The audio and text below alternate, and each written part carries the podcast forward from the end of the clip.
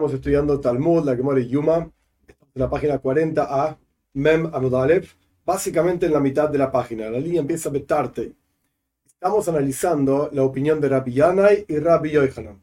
Rabbi Yanai opina que Hagrala, es decir, la lotería, es Meakev, impide el resto de los trabajos. Si no se hizo ese trabajo en el orden adecuado o no se hizo el trabajo en absoluto, pues no se puede continuar con el trabajo del día del perdón, de Yom Kippur, etc. Rabbi Yohanan opina diferente. Rabbi Yohanan dice, agrala eina me La lotería no impide que se haga el resto de los trabajos. Y hoy vamos a estudiar incluso una opinión que dice, incluso si no se hizo la lotería en absoluto, también se puede seguir adelante. No están todos de acuerdo, etcétera, pero sea como fuera, existe una opinión así. Ahora bien, dentro de esto, opinión de Rabbi Yana y Rabbi y Rabbi perdón, encontramos una, una discusión entre Rabbi Yehuda y Rabbi Nehemia, es anterior en época, en tiempo, a la discusión entre Rabbi Yana y Rabbi Yohanan. Rabbi Yehuda opina que la lotería no impide. Rabbi Nehemia dice que la lotería sí, efectivamente impide. Y ambos, tanto Rabbi Yana como Rabbi Yohanan, quieren decir que Rabbi Yehuda y Rabbi Nehemia están de acuerdo con ellos. y la Gemore planteó, y esto es la clase anterior, anterior dos perspectivas en las cuales en una perspectiva encontramos que Rabbi Yohanan dice tanto Rabbi Yehuda como Rabbi Nehemia están de acuerdo conmigo y una perspectiva en la cual Rabbi Yanai dice tanto Rabbi Yehuda como Rabbi Nehemia están de acuerdo conmigo y esto es lo que la Gemara del Talmud ahora está discutiendo. Bueno quién tiene razón acá cómo, cómo observamos la cuestión la clase pasada vimos una serie de ideas que el Talmud trajo y fueron, digamos, rechazadas. Y hoy vamos a avanzar con más ideas. Estamos de vuelta, Mem Amudalev 40a, básicamente la mitad de la página. Toshma, venía a aprender otra forma de ver las cosas. Entre paréntesis, esta enseñanza particular la vamos a hacer con el comentario de Rashi, a pesar de que no es el objetivo de esta clase todos los asuntos de comentario de Rashi, pero Rabbi Shlomo Itzhaki, año 1100 en Francia, pero en este caso hay un par de comentarios que vamos a leer de adentro porque va a aumentar en claridad, Dios mediante, para entender qué es lo que está pasando. Toshma, venía a aprender.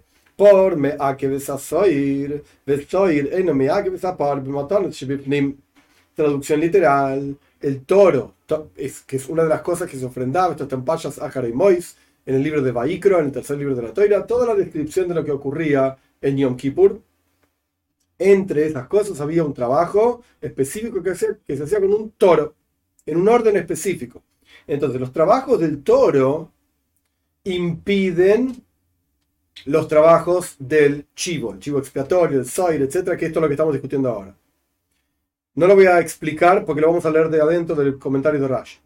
Pero, por el otro lado, los trabajos del chivo no impiden los trabajos del toro en las matones literalmente significa regalo, pero significa, se refiere, perdón, al salpicado de sangre de los, del chivo, del toro, etcétera, que se hacía en diferentes lugares, como vamos a explicar en un minutito. Siempre y cuando estemos hablando de los salpicados de sangre que se hacían adentro. Punto. Esta es la Braisa. Braisa significa una enseñanza de la época de la Mishnah que quedó fuera de la Mishnah. Ahora vamos a comentar de Rashi.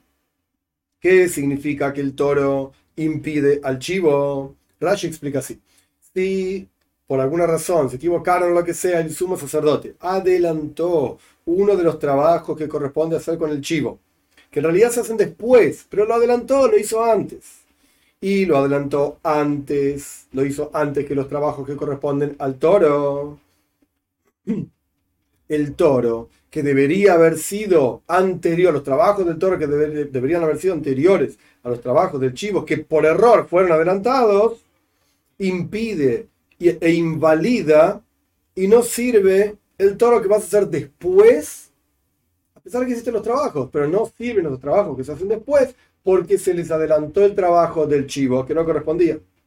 Y hay que volver a hacer todo el trabajo en forma ordenada del chivo después de haber hecho los del toro. Entonces hay que empezar de vuelta, por así decir. Todos los trabajos del toro y luego de vuelta todos los trabajos del chivo. Y Rashi explica, copiando, digamos, de vuelta, Parshas Ahar y Mois, en el tercer libro de la Toira, Seife Baikra, el orden de los trabajos es el siguiente. Esto es importante porque esto es lo que justamente la Gemore va a empezar a, desarrollar. El orden es el siguiente en la parcha. Primero que nada, el sumo sacerdote se confiesa sobre el toro por primera vez. Luego, primero viene la confesión. Luego hace la lotería, que esto es lo que estamos discutiendo justamente. Luego hace la lotería sobre el chivo.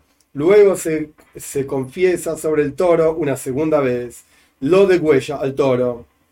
Ingresa una palita con una cuchara y pone el ketoirs, el incienso, sobre el fuego dentro de lo que se llama de Yakodoshim, el lugar más santo del templo, y luego salpica de la sangre del toro sobre el capoires. Capoires significa la tapa del arca donde estaban guardadas las tablas. No quiere decir que ensuciaba el arca, propiamente dicho, sino que tiraba en dirección a la tapa del arca y caía al piso, en la práctica la sangre. Pero bueno, salpicaba esta sangre. Y luego degollaba el chivo y salpicaba la sangre de vuelta sobre el capoires, en dirección a la tapa del arca, como dijimos anteriormente. Y después salpicaba de la sangre del toro sobre la cortina que dividía en lo que se llama Koidesh Yakodoshim, el sumo Santo Sanctorum, y Koidesh, el lugar santo, por así decir. Y después salpicaba de la sangre del chivo, y después mezclaba la sangre del toro y del chivo y salpicaba sobre el altar que estaba adentro. Esto es un pequeño dibujito que simplemente para orientarse, este es el altar externo, este que está acá, es el altar externo Luego tenemos Koidesh. Koidesh significa el lugar más interior que el altar externo. Esto es afuera, esto es adentro. Pero el Koidesh es afuera en comparación con Koidesh Akadoshim, con el Santo Sanctorum, el lugar más santo del templo. Entonces, aquí está el altar interior, este es el altar exterior, este es el altar interior. Aquí se salpicaba la sangre del, del toro mezclado con la sangre del chivo. Y aquí es donde se salpicaba la sangre cerca del arca, que se llama Kodesh etc. Este es el orden en que se hacían los trabajos. Volvemos. Ah, perdón, un, un Rashi más.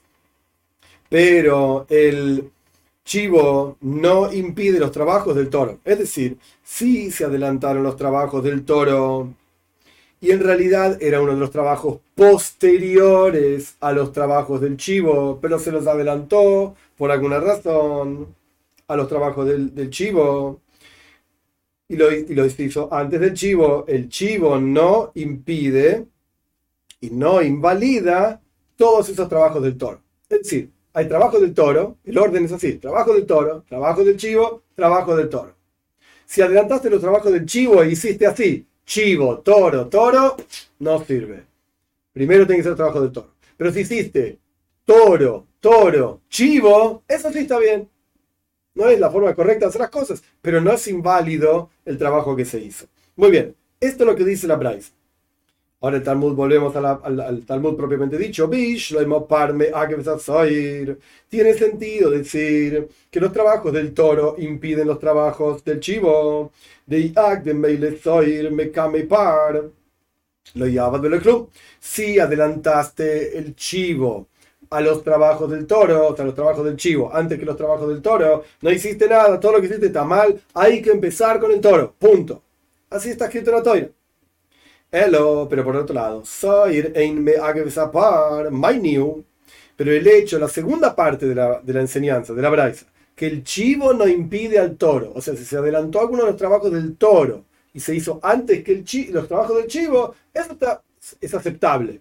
My new, ¿cuál es el trabajo del toro que es posterior al trabajo del chivo? Que si se adelanta al trabajo del chivo, aún continúa siendo válido el chivo. Mainiu, ¿cuál es?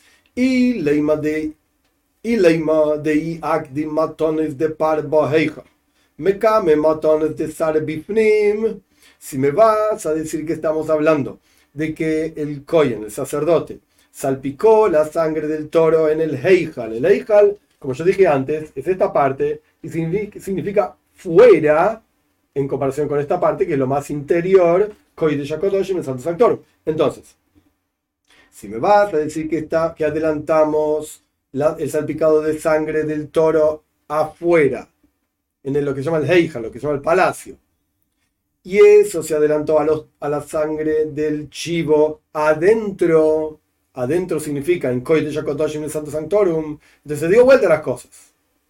Lo correcto hubiese sido que salpique la sangre del toro adentro, la sangre del chivo adentro, y luego la sangre del toro afuera, la sangre del chivo afuera. Pero acá, por alguna razón lo hicieron al revés.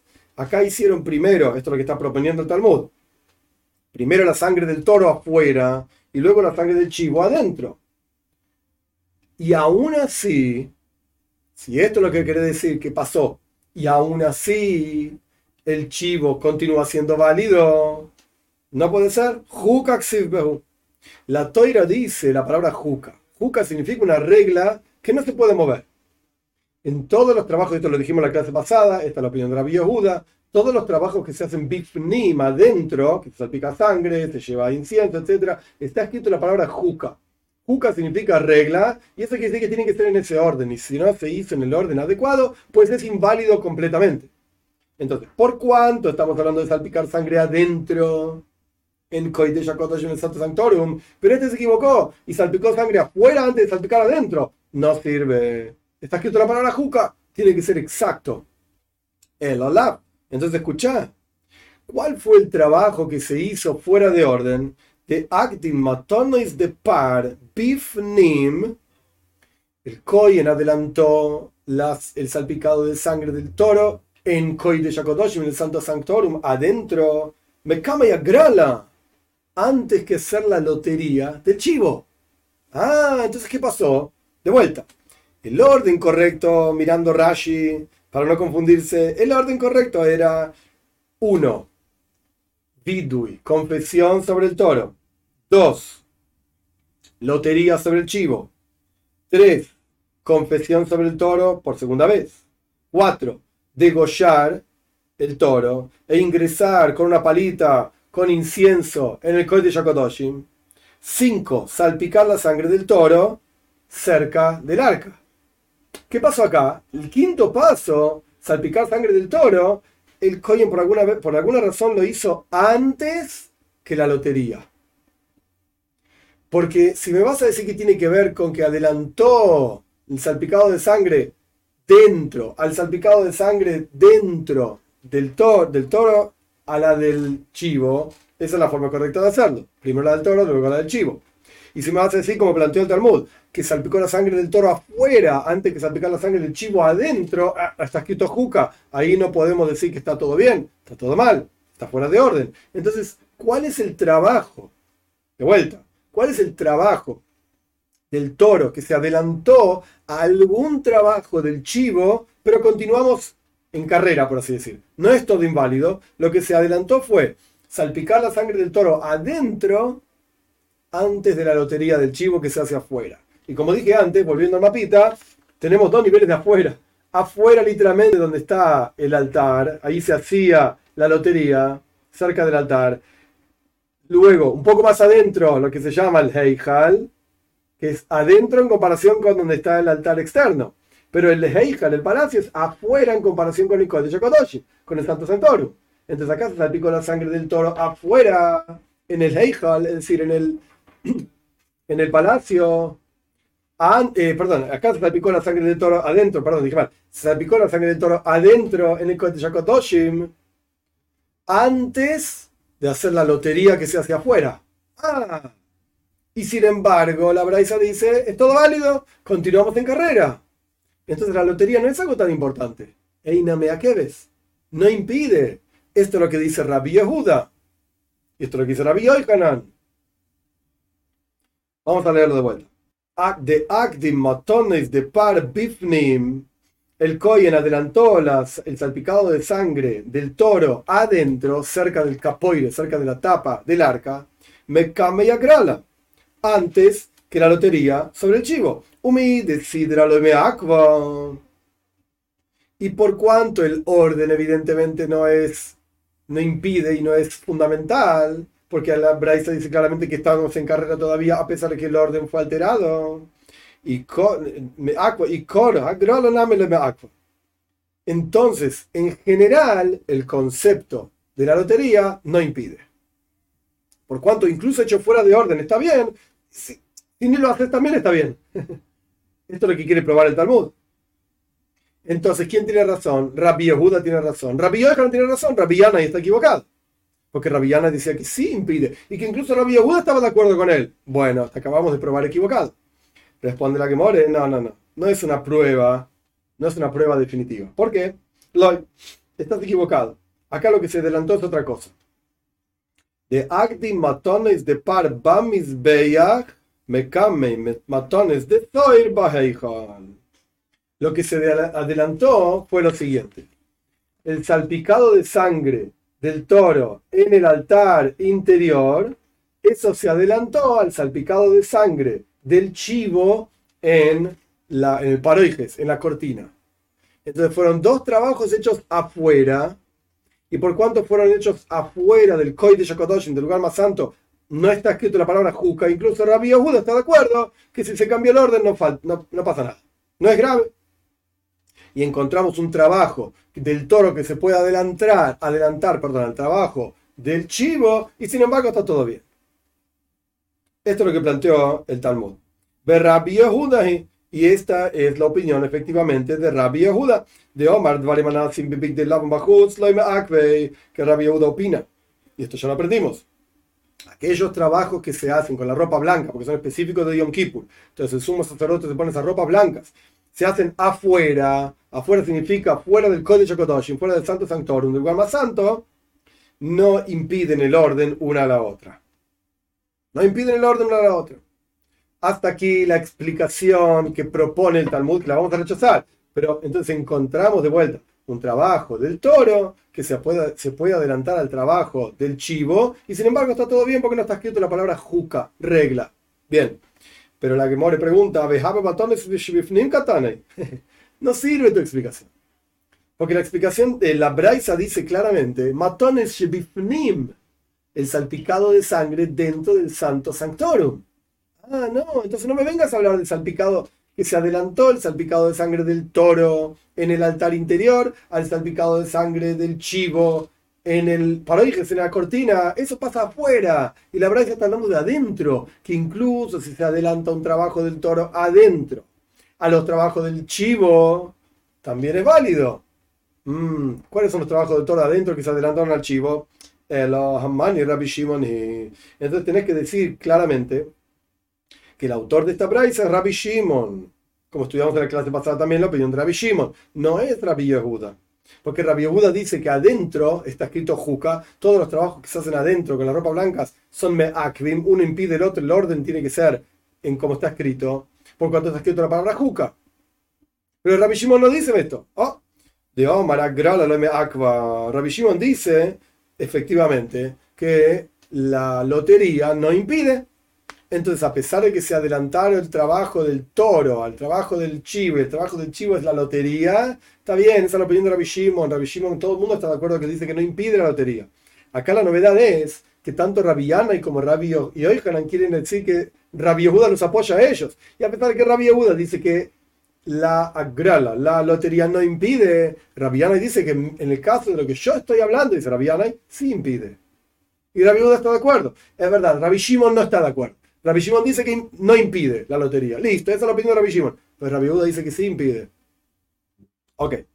Esta es la primera solución que trae el Talmud. Nuestra braisa es la opinión de Rabbi Shimon. Y por lo tanto no es prueba para explicar ni a Rabbi Yehuda ni a Rabbi Nehemia. Ni a Rabbi Ana ni a Rabbi Yochanan. Listo, Rabbi Shimon. Chao. Veis y me dice que otra respuesta. ¿Le oílo Rabbi Yehuda? No, nuestra braisa es de Rabbi Yehuda ay, nos metimos en problema, ¿cuál es el trabajo que se adelantó a cuál? Para Rabbi Shimon, que acabamos de estudiar, si ni siquiera hiciste la lotería, vale igual. Todo el trabajo de Yom Kippur es, válido igual. Si querés, te doy otra respuesta. Esta Rabbi Yehuda, nuestra braita, el autor de Rabbi Yehuda. Y de vuelta, vos te metiste en problemas. ¿Cuál es el, trabajo del toro? que se adelantó al trabajo del chivo? Dentro dentro, porque dice dentro del Kodesh HaKadosh, el Santo Sanctorum, y sin embargo Rabbi Yehuda está de acuerdo que no me hace. ¿Cuál es? Que no impide. El orden, ¿cuál es? Está escrito la palabra Juca.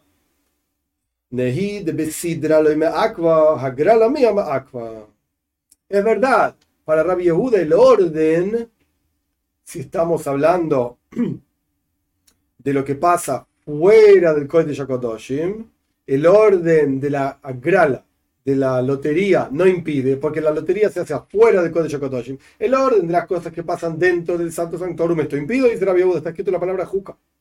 Pero fuera no impide el orden. Sin embargo, mía, agrala mía, por lo menos tiene que existir la lotería. Punto. Ahora vamos a seguir, pero ¿qué tenemos, ¿qué tenemos hasta ahora? No terminamos, esto sigue largo. Pero ¿qué tenemos hasta ahora? Tenemos Rabbi Shimon es el más permisivo. Rabbi Shimon dice, si ni siquiera ocurrió el acto de la lotería en Yom Kippur, es kosher igual, está todo bien igual, seguí adelante. Ese es Rabbi Shimon.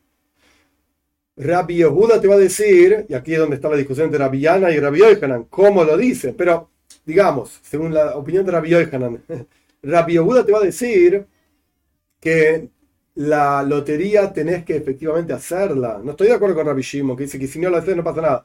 Tenés que hacerla, pero si la hiciste fuera de orden en los trabajos que están, como están escritos en la Parsha, en la Torá, no pasa nada.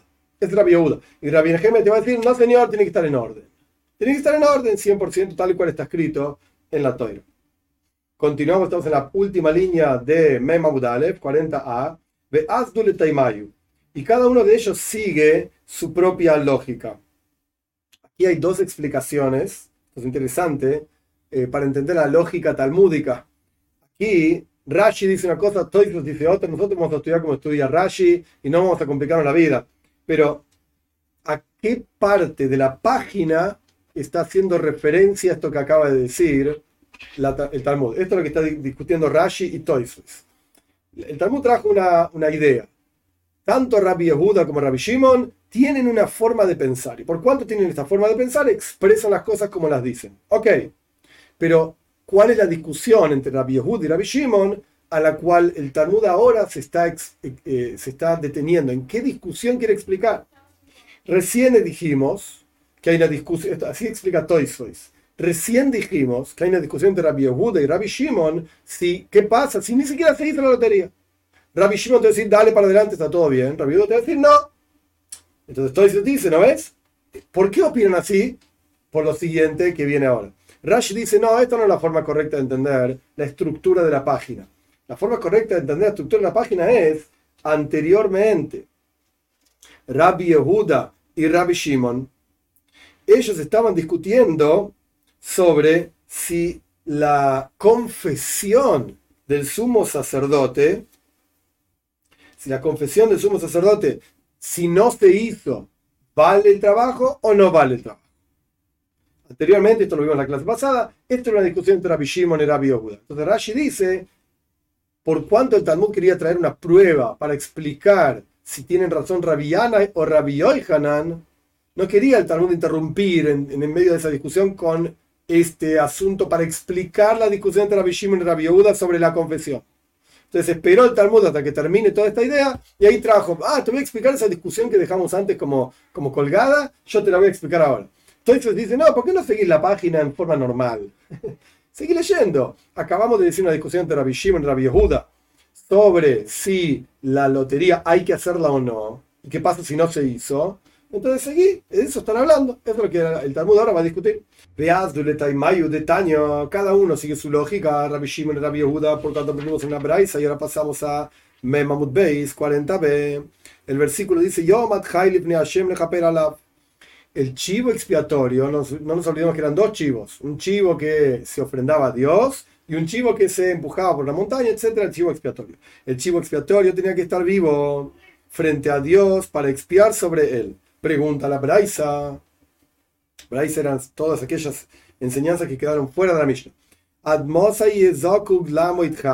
¿Hasta cuándo tiene que estar vivo este chivo?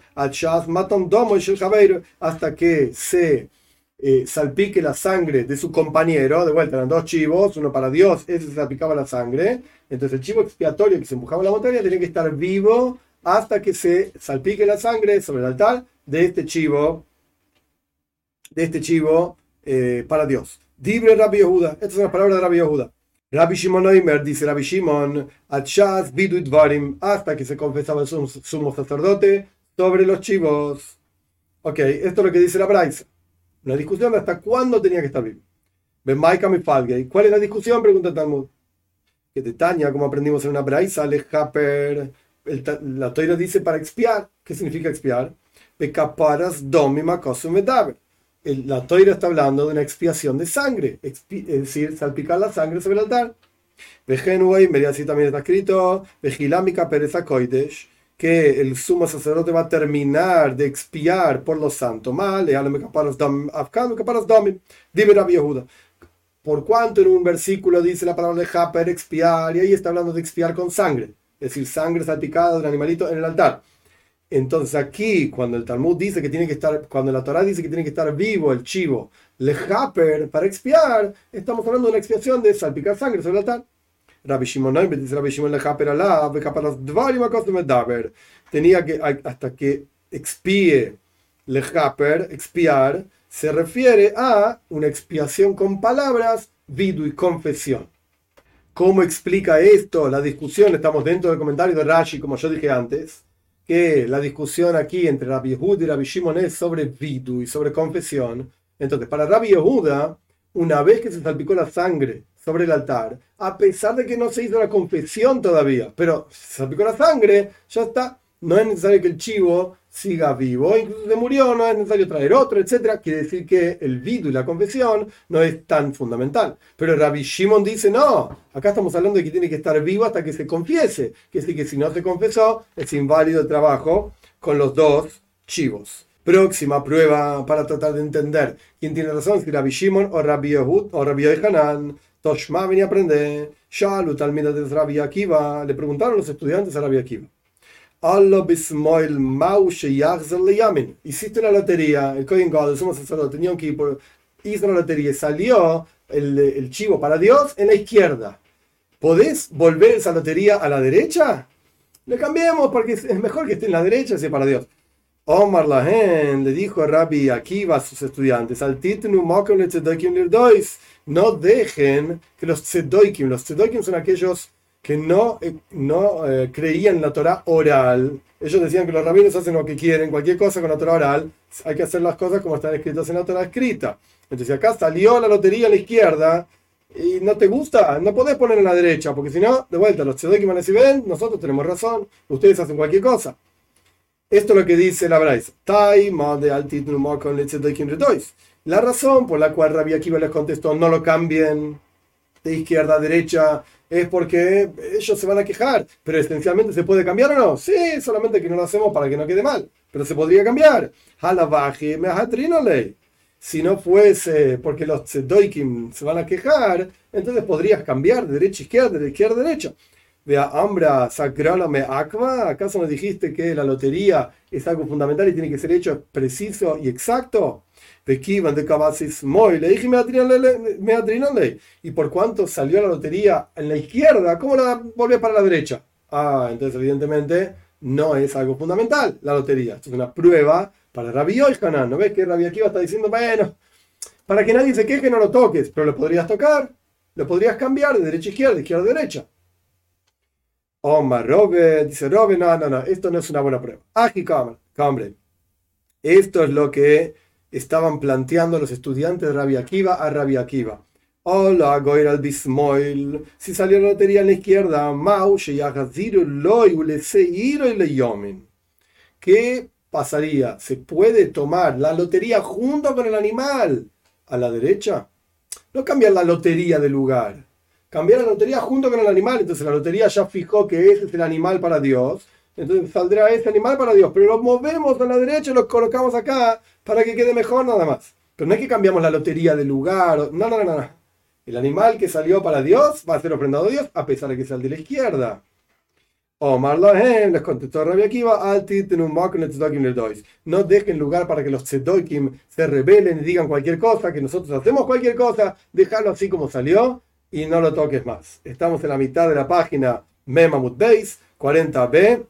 Dios mediante, en la próxima clase seguimos con esta misma discusión, a ver quién tiene razón. Hasta ahora, el Talmud no trajo ninguna prueba significativa, definitiva, para ninguna de las opiniones. Todas las pruebas que trajimos hasta ahora fueron a favor de Rabbi Yohanan, pero las rechazamos, digamos, fueron en, contra de Rabbi Yanai. Ahora el Talmud va a dar vuelta a la cosa, va a empezar a traer pruebas para Rabbi Yanai en contra de Rabbi Yohanan. Dios mediante, lo seguimos en la clase que viene.